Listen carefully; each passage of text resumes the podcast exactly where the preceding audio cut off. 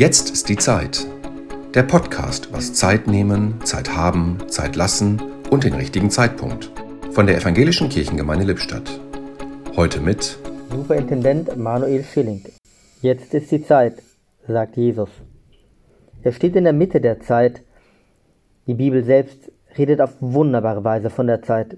Sie ist keine tote, gleichmäßige, mechanische Zeit, sondern eine geborgene Zeit. Meine Zeit steht in deinen Händen. So wie Gott am Anfang die Welt schuf und am Ende sie zurückgeht zu ihm. Diese Zeit der Welt hat Tage und Nächte, das ist die Natur. Aber Gott sagt, am siebenten Tag sollst du ausruhen, als Erinnerung, dass ich die Zeit gegeben habe und als Vorschein in der Ruhe von der zukünftigen Erlösung. Da soll jeder frei sein.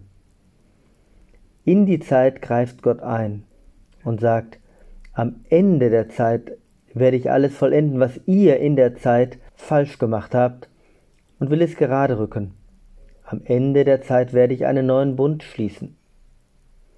Und das können wir immer wieder neu spüren, wenn wir dieses Wort hören, das dann mitten in der Zeit den Moment der Ewigkeit aufreißt. Solche Momente der Ewigkeit, wenn Gott zu uns spricht durch seinen Sohn, siehe, jetzt ist die Zeit. So wie Jesus sagt zu Zachäus, heute will ich bei dir einkehren. Solche Momente wünsche ich Ihnen und euch in dieser Sommerzeit. Euer Superintendent Manuel Schilling.